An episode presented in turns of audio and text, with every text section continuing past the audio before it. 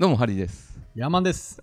なんかこう、まあ、仕事とかでも、うん。相手に得させるというか勝たせた方がうん。物事うまくいくなというふうに最近思っているのですね。うんうん最近相手の得が許せないというニュースがちょっと前に流行ってたんですよ。相手の得が許せない。そう。えっ、と弥生県でうん。おかわり無料が一時期なくなったんですよ、あ、そうなんや。そう。でなぜかというと自分はおかわりしないけど、うん。他の人がおかわりしていると、うん。で同じ料金なのは損だと、ええー、そんな人おんの？まあ、いるらしいですよ。マジか。とか、うん。まあ、よくある話であの大学のうん。なんか出席表あるじゃないですか。あれを出席してないけどカードだけ出して出席したことにして単位もらうのもああ、昔よくやった俺。ねやってましたよね、うん。あれもちょっと許せないみたいな声があったりとか、うん。でなんか最近そういう感じに世の中なっているらしいのですよね。なるほどね。まあ、なんでこういうの起きるかというと、うんまあ、なんか自分がうん。怒ると、うん怒るの結構ね気持ちがいいんですよね。なんか吐き出す。デトックス的な、はいはいはい。デトックスね。怒りのデトックス。まあ他の人にとっちゃ別に迷惑な話なんですけど、うん、確かに。溜め込むよりね、うん言いたいこと言う方でが気持ちいいもんね。なんかそういうちょっと嫌なことがあって怒ると筋通ってるから賛同を得やすいんですよね。ああ、そうはいいうはいはい。ネットとかでもこんな嫌なことがあったっつったらうん分かりますみたいの賛同を得やすいっていうのがあってうん。そういうのを言いやすい環境になっているなっていうのがあるんですがうん。とはいえうん。あんまりそういうのやってるのも良くないなと思ってうてん。でまあ例えばまあデザイナーの人とかだったらうん。お金もらってうん。何か作るわけじゃないですか。っていう時に、うん経済的に見たら相手からできるだけ多くもらえた方がいいじゃないですか。もちろん。まあもちろんそうなんですけど、うん。じゃあ相手からいっぱいもらってうん。短い時間でチャットやって終わらすっていう。形が一番得っちゃ得。まあ生産性高いですよね。うんなんですけど相手から依頼受けて例えばそれで何かしら売り上げ上げたいとかだったら、相手の売り上げをいっぱい上げるように頑張った方が、うん結果的に喜ばれて、まあ、その後も続きやすいとか、新しい仕事来やすいとかがうん。あったりすると思うんですよね。ありますね。なので大きい方向性で言うとうん。いかに相手に勝たせるかというのが得させるかっていうのをどね。はいはいはい。考えていくのが一番いいんじゃないかなと最近思うのですね。うんうん。じゃあその怒るのが悪いのかといったらいいところも、まあね難しいとこやけどね。言わなあかんときは言わなあかんし。そうなんですよ。ね、いつまでも溜め込んでると何でもね、言いなりになるっていうのも、そう自分にとっても良くないし、仕事上もね、良くないこと多いですからね。あの面白い経済学なのかな？ゲーム理論というこれねゲーム理論前も放送で言ったんですけど、うん。えー今回別のやつで最後通帳ゲームというのがあるんですよ。最後通帳ゲーム？はいまあ、なんか思考実験みたいなやつなんですけど、はいはいは例えば、まあ、今僕と小山さんいるじゃないですか、い。うん。でここに1人ポンと現れて、うん。僕うにん1万円あげるとおお。1万円あげるんだけど、うん。この1万円は僕と小山さん2人のだから、うん。2人で分けなさいねって言われるんですようんうん。ただし、うんいくらで分けるかっていうのは、うん僕が決めれるんですよ なるほど。そううん別にうん。1円だけあげて9999円もらうとか、うん。まあ5000、5000円でもいいしっていう。まあ分け方はこちらが決めれるんですけど、はいその提案に対して小山さん拒否権があるんですよ。拒否したらうんお互い1円ももらえないんですよ。うん。まあいいよってなったらその額お互いもらえるってう。いうんゲームうん。なんですけど。この時にいくら渡すか問題なんですよ。そうですね。いくら渡します？直感で僕とハリーさんやったら、もう50、50でいいんじゃないかなって思うんですけど、優しいですね。いや、そりゃそうでしょう。成立させようと思った時に相手がすごい年上の人とか、自分と立場全然違う人の場合、多くあげちゃうかも。73とか。あ自分が少なく？うん。だって拒否されたらゼロになるんでしょ？少しでももらえる方が得なんじゃないかなって思うんですけどね。おー、うんこれいい人ですね。例えば、まあ、逆の立場で小山さんが提案権があるとして、うん。別に降って湧いてきた1万円のうち、うん。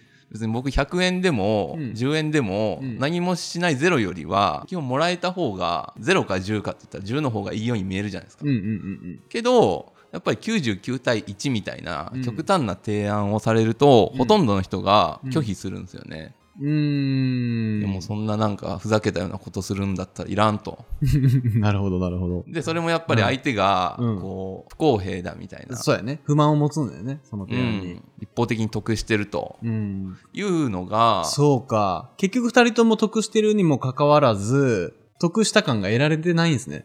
全然得られてないどころか、むしろマイナスなんですよ。うーん。そうか、それ考えさせられんな。ホモデウスかなんかいう本に載ってたんですけど、うん。まあ、そういうところでうん拒否するところがあるから、あの相手うにん。騙されないようにするとか、うん一方的に不利な話持ちかけられないようにするとか、うんまあ、相手といい感じに付き合っていくことが人間はできるようになるっていう。なるほどね。あー、面白いな。合理的に見れば二人とも得してんのに、なんか損した気分になるもんね。なりますよね。9対1とか言われたらね。うん、ゲーム理論が僕結構好きなんですよ。なんじゃかんじゃうん前囚人のジレンマっていうのを紹介したと思うんですけどありましたね。経済的に考えたら得かみたいな。うーん。とか、まあ、そこに人間のこの気持ちのね揺れとかもあったりして、まあ、どういうふうな提案するのがいいのかなとかっていうのは、いかに得に感じてもらえるか。ああそれはそうですね。で同じ内容でも見せ方次第でっていうのはね、納得させれればいいんでしょだって。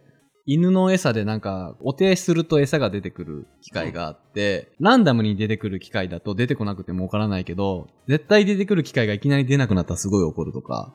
ああでも真理っすよね、動物の。仕事でどう生かすか。仕事だけじゃないっすね、でもね。人間関係で。そうですね人間関係すべてにおいてねだからいかにこう相手がうん。損したと思わないようにみたいなの結構考えるんですよね得してるでしょみたいな。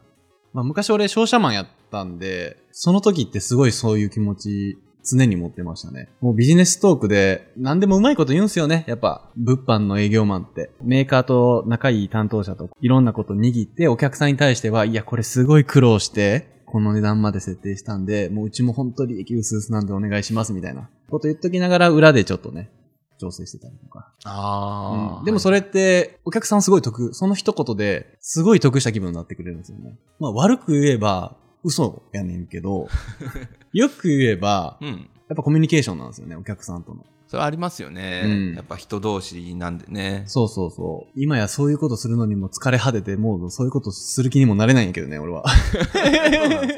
そうそうそうそう。昔はやらされてましたね、商社マン、営業マン時代は。おお前もっと言い方考えろとか言って、先輩によく怒られて。営業トーク営業トーク。正直な、何でも話すな、みたいな。ああそれありますねうん嘘にならないようにトークするんですよね。まあ本当にめちゃくちゃできる営業マンはそんなこと、そんなやり方あんましないのかもしれないですけど、例えばしっかり利益取れてるけど、お客さんに対してはうちはもう本当利益そんなにないですからっていう説明をするとか、説明難しいですよね、うん。技術系のエンジニアの人とか、うん。そうなんですけど、うん。正確に言おうとしすぎて、うん。うまく伝わらないみたいなことがあってまあ、よく言われるのが まあ頑張ればできるみたいな言い回しをした時に普通の人は、うん。あじゃあちょっと頑張ってもらおうかなぐらいなんですけど、それを言った側の技術者的な感じで言うと、うん。不可能とは言い切れないから多分できるけど、多分 できない方確率の方が高いみたいな。なるほどね。その辺のね誤差が結構あったりして。それも言い方一つですよね。いや、デザインでも一緒ですよ。もう出来上がりった考慮直前に全部変更したいと。例えば言われたとして、その、まあ、現実的に納期の時間とかもあるんですけど、技術的にできるかできひんかって言ったらできるん、できちゃうんですよね。もう一回作ればいいだけなんで。徹夜でも何でもして。だけどそれは常識的にありえないっていう意味で断ることもあるし、そういう意味で頑張ればできるっていうのは正しいんだけど、すごい俺らの業界では危険な言葉ですよね。そう、うんできるんだけど、あ、じゃあできるんやったらやってって言われた時に、え、マジでやんの？みたいな。怖いな、それが。もうそういう時はきっぱりと、すいません、もう今からじゃできないですって言った方がいいかもしれないね。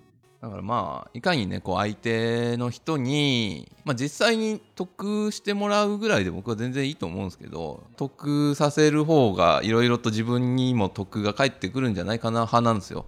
確かに。そのさっき言った営業トークでも、悪く言えば嘘ついてるだけやんって言われたらそこまでなんですけど、お客さんからしたら得を感じてもらえてるんですよね。それもまあ一種のテクニックっていうか、そういうのもね、気にしながら仕事していくといいっすね。確かに。これを聞いてる若い人とかは、うん。まあ、仕事の時とかもね、まあ、プライベートでももちろん相手の人がいかに、まあ、損した気持ちにさせないかと。いうようなところをちょっと考えてみたら、さっきのあのゲームなんだっけ？最後通帳ゲームです。最後通帳ゲームね。合理的に見れば二人とも得してるはずやのに、言い方一つで損を感じさせてしまうっていうのは、いい気づきっすよね。なので、まあちょっと気をつけてみるといいのではないかなと思います。ってことで。はい。はい。さよなら。さよなら。